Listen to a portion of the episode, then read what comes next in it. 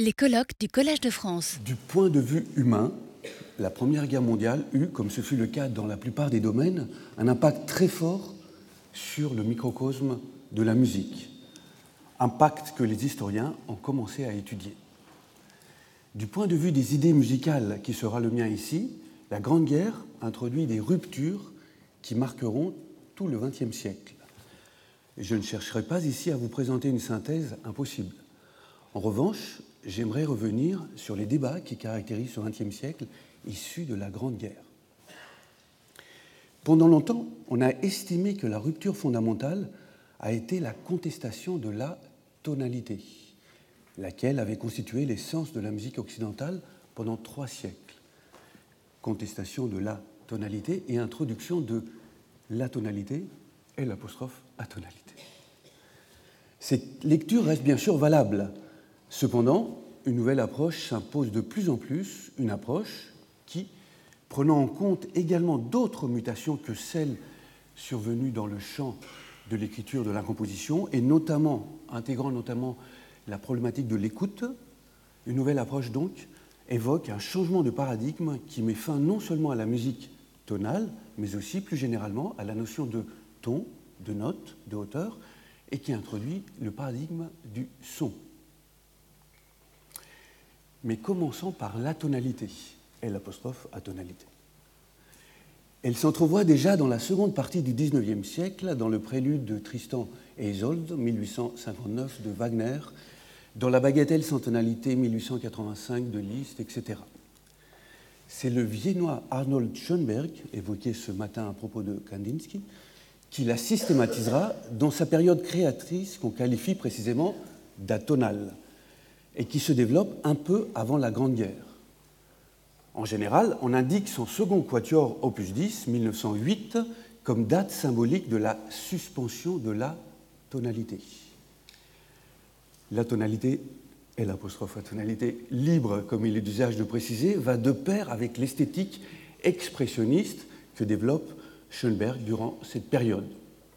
C'est sans doute pourquoi l'un des points d'achoppement de la musique atonale qui rencontrera une très forte opposition n'est pas tant la perte de repères que la dissonance évoquée également ce matin. La fameuse dissonance dont le philosophe de la musique Théodore Adorno s'emparera pour théoriser la nouvelle musique comme protestation, comme révolte contre le devenir du monde. Voici la première des six pièces, des six petites pièces pour piano plus 19 de 1911 de Schoenberg qui illustre parfaitement ce nouveau monde de l'apostrophe à tonalité et de la dissonance.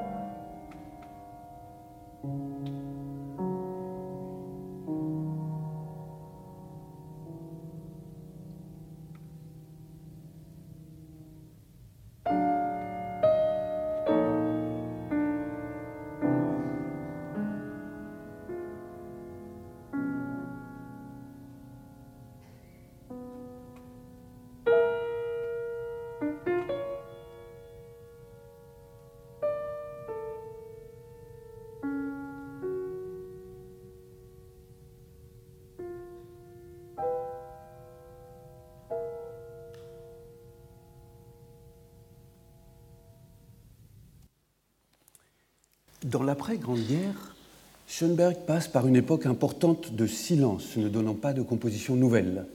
On explique en général ce silence, cependant occupé par plusieurs esquisses, ainsi que par l'échelle de Jacob oratorio inachevé. On explique donc en général ce silence par sa quête d'un système, d'une manière d'organiser le nouveau matériau de l'atonalité, pour inventer une syntaxe qui pourrait l'aider à installer durablement la nouvelle musique. Cette nouvelle syntaxe, le dodécaphonisme ou sérialisme, apparaît dans la valse, la dernière des cinq pièces pour piano de 1923. Schoenberg la généralise dans ses compositions suivantes. C'est le cas aussi de ses élèves les plus célèbres, Alban Berg et Anton Weber. Je disais que la tonalité, et l'apostrophe à tonalité toujours, rencontra une très forte opposition. Ainsi, la symphonie de chambre numéro 1 de Schoenberg, qui n'est même pas encore atonale, est déjà violemment critiquée. Par exemple, dans un concert de 1907, je cite un critique. Prenez Schoenberg et 15 instruments solos. C'est l'effectif de la symphonie de chambre. Oh, quand ils sont libérés, chacun d'eux joue frénétiquement à part, sans s'occuper des autres. Schoenberg a évité délibérément les conséquences naturelles de voix individuelles arrivant ensemble à un point de repos harmonique. Il voit cela ouvertement et en cassant les oreilles comme du vrai contrepoint qui se garde complètement de toute considération harmonique.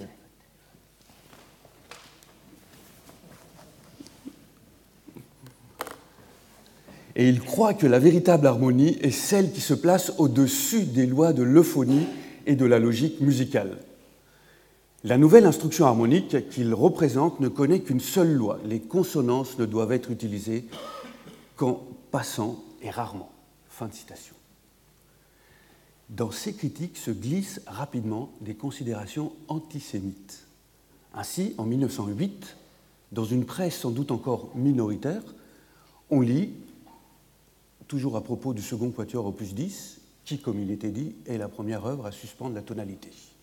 Je lis donc un critique allemand. Un méchant scandale s'est produit dans la salle Bösendorfer lors d'un concert de M. Rosé, Rosenblum.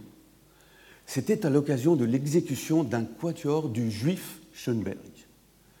Le quatuor Rosé fut interrompu au milieu de sa besogne car quelques auditeurs, irrités par les effroyables sons de la masse schoenbergienne, pardon, de la muse schoenbergienne, qui, venant de Grèce, s'est évidemment égarée en Palestine, n'ont pas boudé leur envie de donner à M. Schoenberg un petit massage. On peut se demander si tout cela n'était pas une fraude juive seulement destinée à attirer l'attention sur M. Schoenberg. Fin de citation. Dans l'après-grande guerre, les critiques se déchaînent encore plus je n'insisterai pas davantage, c'est bien connu. Ce qui est important de souligner ici, c'est que la tonalité, et l'apostrophe tonalité, ne cessera d'être attaquée. Qualifiée d'entartete musique, musique dégénérée par les nazis, la musique atonale est interdite, qu'elle soit pratiquée par des juifs ou des non-juifs. Dans l'après-seconde guerre mondiale, les polémiques reprennent, délestées bien entendu de leur volant antisémite. Elle perdure pendant toute la seconde moitié du XXe siècle. Et elle semble parfois continuer jusqu'à aujourd'hui. L'une des dernières a malheureusement eu lieu ici même au Collège de France, il y a environ deux ans. À cette occasion, le monde de la musique s'étonna que cette vénérable institution ait pu donner une tribune à des musiciens animés de tant de haine à l'égard de la modernité musicale. c'est peut-être parce qu'elle rencontra tant de haine et d'esprit de revanche que la tonalité, et l'apostrophe à tonalité, schoenbergienne, puis celle sérielle des années 50-60, puis post-sérielle des années 80, etc., a été pensée pendant longtemps comme la rupture la plus profonde issue de la Grande Guerre. Mais une autre rupture qui démarre au même moment tend aujourd'hui à être pensée comme plus décisive, avec des effets à plus long terme. Sous l'idée d'atonalité, on peut entrevoir le dépassement de la notion même de ton, de note, au profit de l'émergence de la notion de son. À vrai dire, Schoenberg, qui défendait la notion de note et de ton, était totalement opposé justement au qualificatif d'atonal, disant que sa musique avait des notes et des tons et qu'elle ne pouvait pas donc être atonale. Émergence du son de Claude Debussy ou même de Schoenberg, aux alentours de 1914 à notre début du XXIe siècle, le son est devenu l'un des enjeux majeurs, sinon l'enjeu majeur de la musique. Tout s'est passé comme si, durant un siècle environ, la musique avait amorcé un changement de paradigme, amorçant le passage d'une culture musicale centrée sur le ton à une culture du son. Et l'on pourrait dire que ce changement radical est au moins aussi fondateur que la Révolution qui, au début du XVIIe siècle, fit naître la tonalité.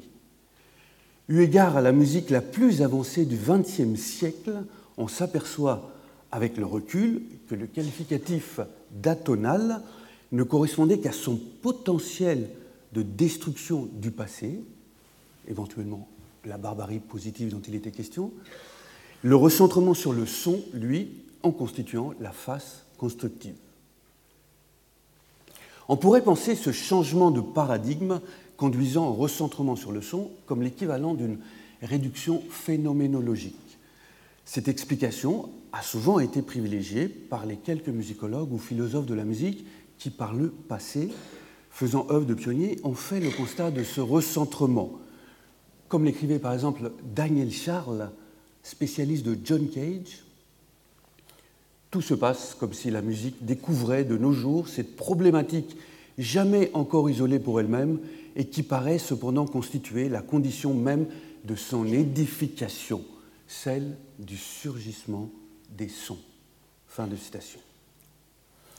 L'explication phénoménologique reste valable pour nombre de musiques, mais le recentrement sur le son ne peut pas toujours être pensé comme réduction. Plus généralement, il se présente, disions-nous, comme émergence. Par exemple, passer d'une musique centrée sur le ton à une musique du son ne signifie pas nécessairement que le second se substitue simplement au premier. Cela peut se produire également lorsque le travail sur les tons, sur les notes, par sa complexification, produit des objets qui finissent par ne plus être perçus comme des accords, des amas de tons ou de notes, mais comme des sons composés. J'aimerais illustrer cette mutation par quelques références situées aux alentours de la Grande Guerre. Pour commencer, voici une référence à Claude Debussy qui offre un bon exemple pour comprendre la notion d'émergence à propos de ce recentrement sur le son. Dans sa musique, les accords, les agrégats complexes sonnent souvent comme des couleurs, comme des timbres harmonies, le mot timbre ici étant pris comme synonyme de son.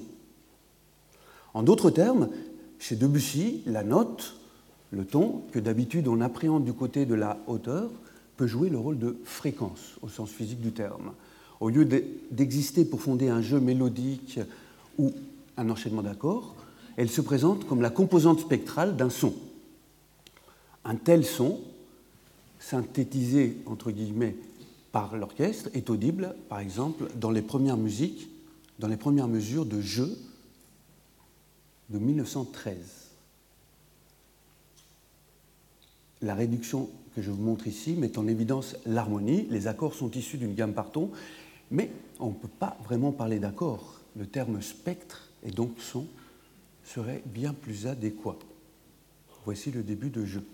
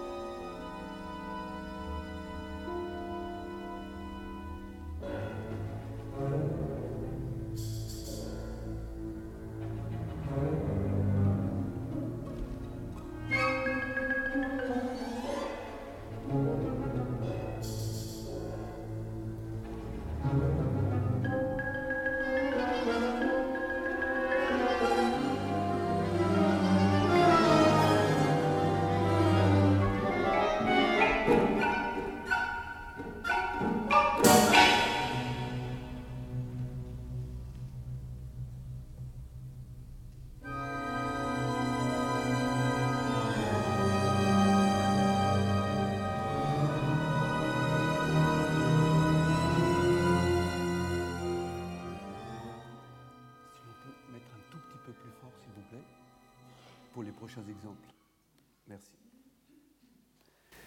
Seconde référence, retour à Schoenberg. Cette fois, la notion de mélodie de timbre, Klangfarbenmelodie, que Schoenberg forge parallèlement à son exploration de, de l'univers atonal. Cette notion est proposée à la fin de son traité d'harmonie, écrit en 1911 et révisé en 1921. Schoenberg y émet l'hypothèse que si par le passé ont existé des mélodies de hauteur, qu'on nomme tout simplement des mélodies, rien n'empêche désormais d'envisager des mélodies de timbre, c'est-à-dire des mélodies de son. Je le cite, Je ne puis admettre sans réserve la différence que l'on a coutume d'établir entre timbre et hauteur. C'est en effet par son timbre, dont une dimension est la hauteur, que le son se signale. Aussi, le timbre est le grand territoire dont une région seulement est la hauteur. La hauteur n'est rien d'autre que le timbre instauré dans une direction. S'il est possible maintenant, à partir de timbres différenciés par la hauteur, de faire naître des figures que l'on nomme mélodies, c'est-à-dire des successions dont la cohérence provoque un effet semblable à une idée, alors il doit être également possible, à partir des timbres de l'autre dimension, que nous nommons tout simplement timbres, de produire des successions dont le rapport entre eux agit avec une sorte de logique en tout point équivalente à la logique qui nous satisfait dans la mélodie de hauteur. Cela semble une fantaisie futuriste, et ça l'est probablement, mais une fantaisie à la réalisation de laquelle je crois fermement. Fin de citation. Cette proposition est déjà mise en œuvre musicalement par Schoenberg avant son traité, c'est donc pas tout à fait une fantaisie futuriste, dans la troisième des cinq pièces pour orchestre de 1909, deux ans justement avant l'achèvement du traité d'harmonie. Les cinq pièces pour orchestre ont été éditées en 1912 et révisées en 22, et lors de la révision, c'est la fameuse troisième pièce qui met en œuvre la mélodie de timbre qui reçoit un nom significatif, Farbe, couleur.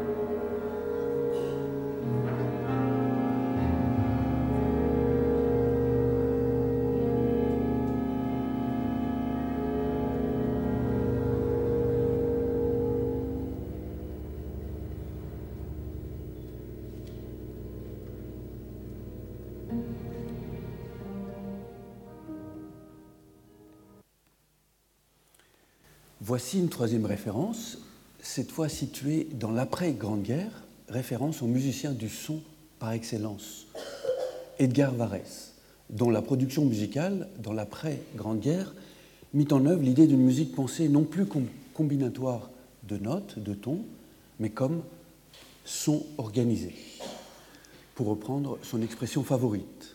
Pour le citer, comme le terme de musique me paraît avoir perdu de plus en plus de sa signification, je préférerais employer l'expression de son organisé et éviter la question monotone mais est-ce de la musique? Son organisé semble mieux souligner le double aspect de la musique, à la fois art et science, alors que les récentes découvertes de laboratoire nous permettent d'espérer une libération inconditionnelle de la musique en même temps que la possibilité pour ma musique de s'exprimer et de satisfaire ses exigences. Fin de citation. L'idée de son organisé peut être illustrée avec Ionisation, une œuvre pour 13 percussionnistes de 1929-31, la première œuvre pour percussion seule dans toute la musique occidentale. Plusieurs analystes qui se sont penchés sur cette pièce tout en insistant sur l'extraordinaire nouveauté de son matériau sonore, la décrivent selon une écoute traditionnelle en en livrant une lecture thématique. Il est vrai que la célèbre phrase du tambour militaire que vous voyez ici fonctionne comme un thème, mais une autre écoute peut être sollicitée à l'aide précisément de la notion de son organisé. En effet, on peut penser des pans entiers de cette œuvre comme des sons globaux, comme des sons composés de l'intérieur. Et justement, l'œuvre est en fait entièrement composée sur trois sons globaux. Elle commence par leur exposition, avec un premier son global qui simule un son de gong sur une échelle plus vaste, avec une attaque et une résonance. Puis arrive un second son global qui est finalement ce qu'on peut aussi écouter comme un thème, où les sons ne fusionnent pas, il y a plusieurs couches superposées. Et un peu plus loin, on entend un troisième son global, composé grelot, castagnette, tambour de basque, bloc chinois, etc. Un son très granulaire, avec des sons pointus dans l'aigu.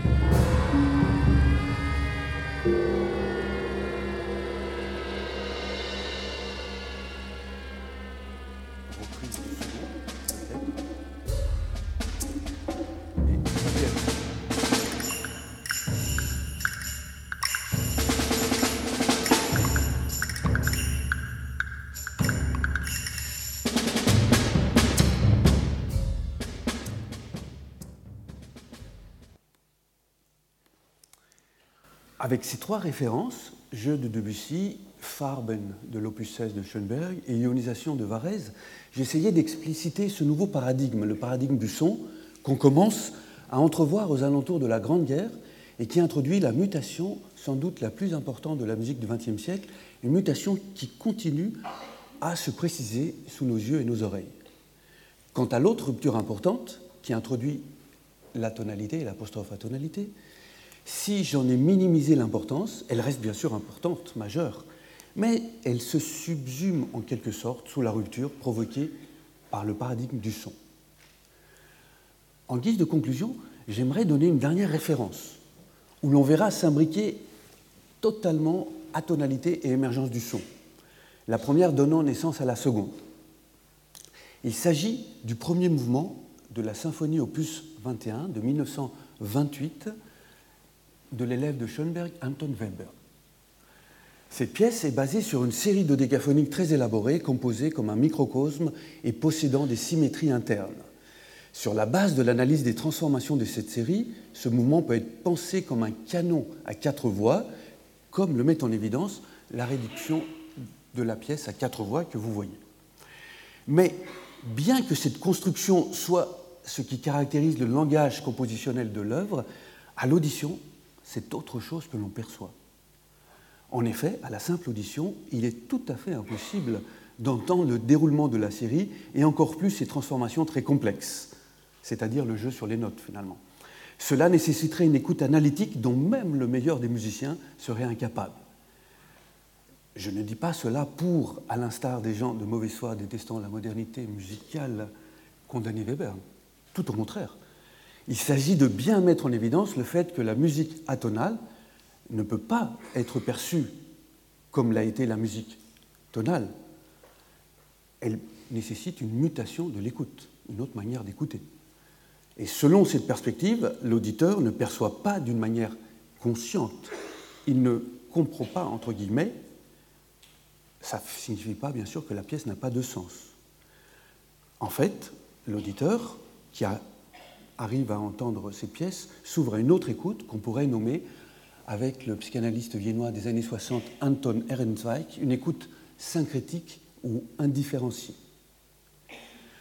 Musicalement, cette perception indifférenciée, syncrétique, montrerait une cohérence sous ce qui semble être un simple débris de notes, et l'auditeur, notre auditeur ne percevrait pas les structures écrites composées par Webern, qui ne sont pas faites pour être entendues, mais il entendrait cette globalité que j'appelle ici son composé. Pour finir, si j'ai choisi de conclure avec cette pièce, c'est aussi pour évoquer, ne serait-ce que passagèrement, les incidences musicales de la Grande Guerre. En effet, ce qui est intéressant dans cette œuvre, d'un point de vue esthétique, c'est, comme vous l'entendrez, la raréfaction du tissu musical. Pensez qu'il s'agit d'une musique pour orchestre, et nous sommes donc aux antipodes des masses orchestrales de la musique romantique et post-romantique, comme vous pouvez le voir dans la réduction, où sur quatre simples portées figure tout un orchestre. On sait qu'au début de la guerre, Webern attend avec angoisse l'ordre de mobilisation qui tarde à venir. Comme tant d'autres, pour surmonter probablement cette angoisse, il s'exprime avec enthousiasme et patriotisme. Dans une lettre qu'il adresse à Schoenberg, on lit Je ne supporte plus d'attendre d'être mobilisé.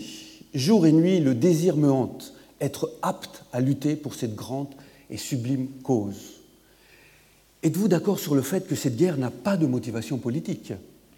Il s'agit de la lutte des anges avec les diables. Dieu fait que ces diables périssent. Dieu, en effet, leur donne déjà la marche victorieuse des Allemands vers Paris, etc. etc. Après avoir échoué plusieurs fois à l'examen médical pour entrer dans l'armée, Webern est finalement mobilisé en février 1915. Sans surprise, comme tant d'autres, il fut alors rapidement déçu par la vie militaire et sa bravade nationaliste commença à s'estomper. D'où les œuvres musicales qui composent pendant la guerre sur des textes de Karl Kraus, qui a été mentionné, et Georg Trakl. La symphonie, elle, est postérieure puisqu'elle date de 1928. Sans doute fallut-il du recul à notre musicien pour pouvoir enfin représenter la guerre telle qu'elle fut. Je vous propose donc d'écouter le début de cette œuvre qui nous rapproche d'une manière inexorable du silence.